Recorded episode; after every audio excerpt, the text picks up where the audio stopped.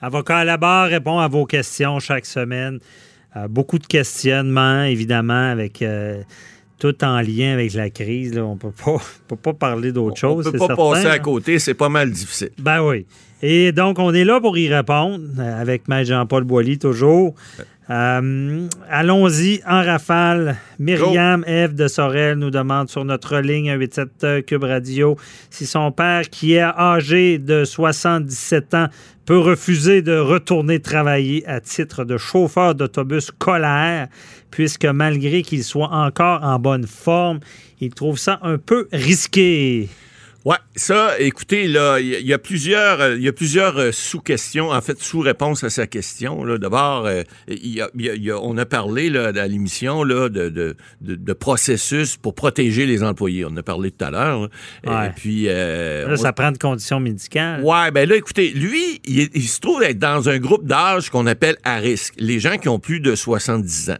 Alors, évidemment, c'est un peu délicat. Et puis, euh, en matière de relations de travail, écoutez, on, on l'a dit, vous l'avez vu avec euh, euh Maître Saint-Pierre Plamondon là, il, y a, il, y a, quelques semaines. Mhm. euh, bon, on peut pas refuser, euh, s'il n'y a pas de motif médical, le travail. Mais sauf que dans ce cas-ci, vérification faite, ce monsieur-là pourrait dire, mais moi, je suis dans un groupe à risque, puis je vous dis, je rends pas une décision là, parce que vous savez, les tribunaux vont être saisis de toutes sortes de choses. Là.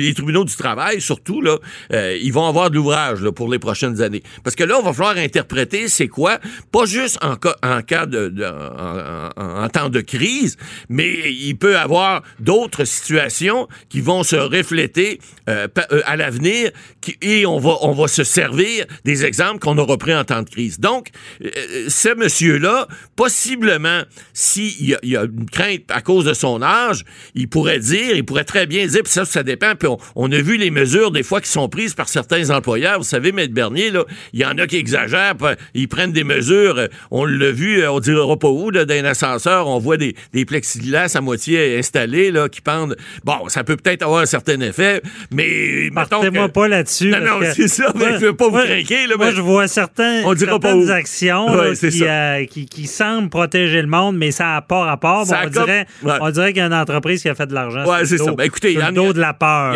Il y, en a qui, utilisent la peur. Mais quand même, un chauffeur d'autobus, ben écoutez, s'il n'y a pas, par exemple, de plexiglas installé, qui a peur peut-être que les enfants qui se promènent ou qui toussent ou qui, bon, qui peuvent lui, puis lui, à l'âge que là, ben, il, est une personne à risque. Moi, je serais, puis je rends pas une décision, mais je serais porté à croire que ce monsieur-là pourrait demander à son employeur de ne pas, parce que, de ne pas rentrer au travail, parce que il, ne serait pas considéré avoir démissionné à ce moment-là. Il serait considéré d'avoir une raison suffisante pour refuser de travailler. Donc, si jamais ce monsieur-là, puis là, madame, évidemment, c'est votre père, je veux pas qu'il perde son emploi. Donc, si jamais l'employeur n'était pas assez compréhensif puis le congédiait, je pense, puis là, écoutez, il y a toute la question de savoir est-ce qu'il est syndiqué ou pas, est-ce qu'il y a un représentant syndical, est-ce qu'il doit prendre un avocat, payer un avocat alors que tu n'as pas un gros salaire. Je comprends qu'à 77 ans, il travaille pas 90 heures par semaine, donc il veut pas perdre son revenu d'appoint. Je suis les chauffeurs d'autobus, vous savez, ils font ça à temps partiel. Bon, ils font des runs le matin ou le soir, ou des fois les deux, mais peu importe. Alors, donc, pour, pour revenir à ça, euh, euh, moi, je, dirais que légalement, parce que c'est, on est là pour répondre légalement, je dirais qu'il y aurait une bonne, une raison juste et suffisante pour refuser de, à cause de son âge, de, faire ce genre de travail-là, qui, qui, mettait, qui pourrait mettre sa santé à risque, même si elle ne l'est pas euh, présentement, puis qui est en santé. Donc, il gagnerait éventuellement s'il y avait un recours judiciaire. Maintenant, est-ce que l'employeur va, va, comprendre ça? Ben, madame, vous y ferez jouer avocat à la barre, puis vous enverrez ça à votre employeur, à l'employeur de votre papa, puis ils vont peut-être comprendre qu'ils ont tout intérêt à, si monsieur euh, craint pour sa santé, il est dans un groupe d'âge où il pourrait être justifié de refuser de travailler. Alors, ne le congédiez pas, je vous en supplie, et gardez-le à votre emploi. Ça doit être un bon monsieur à part ça. Ben oui, c'est quand même logique, mais gros dossier parce que... En tout cas, à suivre. Merci.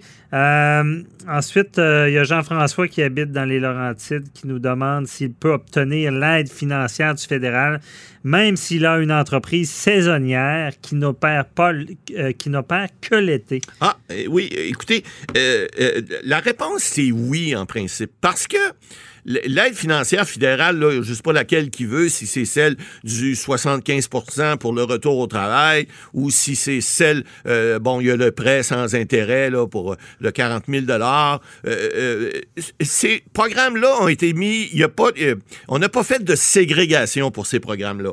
On a dit, les entreprises qui ont pignon sur rue ici, qui sont pas des paradis fiscaux qu'on essaye, euh, on, va les aider. On va les aider. On n'a pas fait de, on n'a pas fait de distinction en disant ça prend une entreprise qui opère 12 mois par année. Donc, euh, en principe, mais là, vérifier quand même euh, auprès de, des autorités gouvernementales, mais en principe, légalement, il n'y a pas de restriction pour les entreprises saisonnières. Donc, ces entreprises-là vont pouvoir faire les demandes. Donc, même si vous par exemple, je ne sais pas s'il est dans culture, possiblement, euh, les fraises ou peu importe quoi, les choux, euh, peu importe, ces entreprises-là vont pouvoir bénéficier parce que là, il y en a plusieurs qui ont difficulté d'abord à trouver de la main-d'œuvre, première des choses. Il y en a qui vont pas nécessairement pouvoir non plus. Euh, il y a une question de chiffre d'affaires. Vous devez démontrer que vous avez une perte de, revenus. On le dit, on en a parlé à l'émission euh, régulièrement, euh, par rapport, par exemple, à, l'an dernier. Donc, ça va être peut-être facile de démontrer si vous n'êtes pas capable d'obtenir le, même rendement. Parce que, un, bon, si, par exemple, vous faites venir des travailleurs étrangers, vous n'avez pas pu avoir le nombre de travailleurs nécessaires pour faire votre récolte donc, vous avez une perte qui est une perte qui est prévue par la loi, qui est plus de, euh, de 25% de vos revenus de l'année dernière, vous êtes capable de le démontrer, ben, vous allez être tout aussi éligible que, que les autres entreprises. Mais évidemment, allez voir sur le site du gouvernement du Canada, parce que c'est le gouvernement qui prévoit les, les, euh, les, les, les subventions, ou en fait, les programmes sont, sont relèvent du fédéral. Donc, et puis, allez voir sur le site, et, et ne fait que vous êtes saisonnier ne change pas. Vous devez répondre aux questions qui sont là. Et si vous répondez aux critères qui sont là, que vous soyez saisonnier ou pas, ça change rien. Vous allez pouvoir en bénéficier quand même, puis faire, euh, faire en sorte que vous allez euh, euh, obtenir ces... Vous savez, ça peut être intéressant pour une entreprise. Par exemple, oui, c'est sûr que les, grosses entreprises, un prêt de 40 000, c'est vite passé. Mais pour une petite entreprise, ben, des fois, ça peut lui permettre, par exemple, juste de faire des travaux.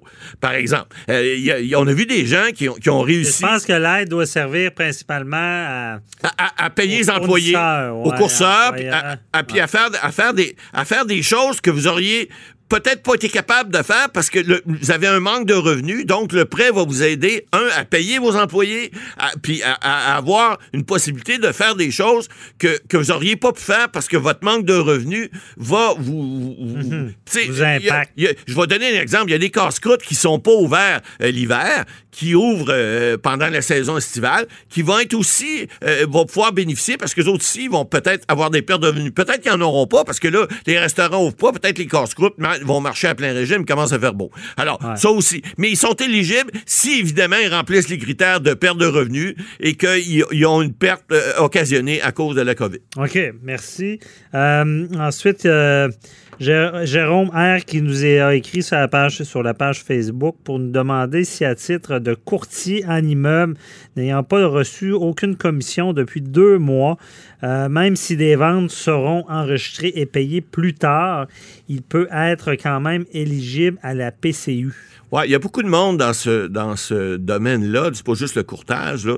Il y a plusieurs euh, personnes qui peuvent être éligibles à PCU. Souvenez-vous, au départ, là, on disait euh, si vous n'avez pas pu travailler, bon, au début, à la mi-mars, on avait dit pendant 14 jours, puis après ça, on a extensionné ça euh, à dire que c'était un mois complet, vous ne pouvez pas travailler, c'était juste la première période, c'était 14 jours. Ceux qui, qui, reviennent de voyage ou qui étaient en quarantaine, des choses comme ça. Bon, là, on a étendu ça, on a dit, écoutez, après ça, on a dit, euh, ben là, non, on va pas parler de travailler, on va parler de quelqu'un qui a un revenu moindre de 1000 dollars par mois. Fait que si vous gagnez 1001 dollars par mois, ben, vous perdez votre 2000 dollars de, de, prestations canadiennes d'urgence. Alors, vaut mieux gagner juste 999 que 1100 dollars parce que si vous gagnez 1 dollar de plus que 1000 dollars, vous n'êtes pas éligible à l'EPCU. Or, ben, ça vient euh, répondre à la question qu'on n'était pas sûr au départ. Parce qu'au départ, c'était écrit est si vous travaillez pendant cette période-là, vous ne serez pas éligible à la prestation canadienne d'urgence.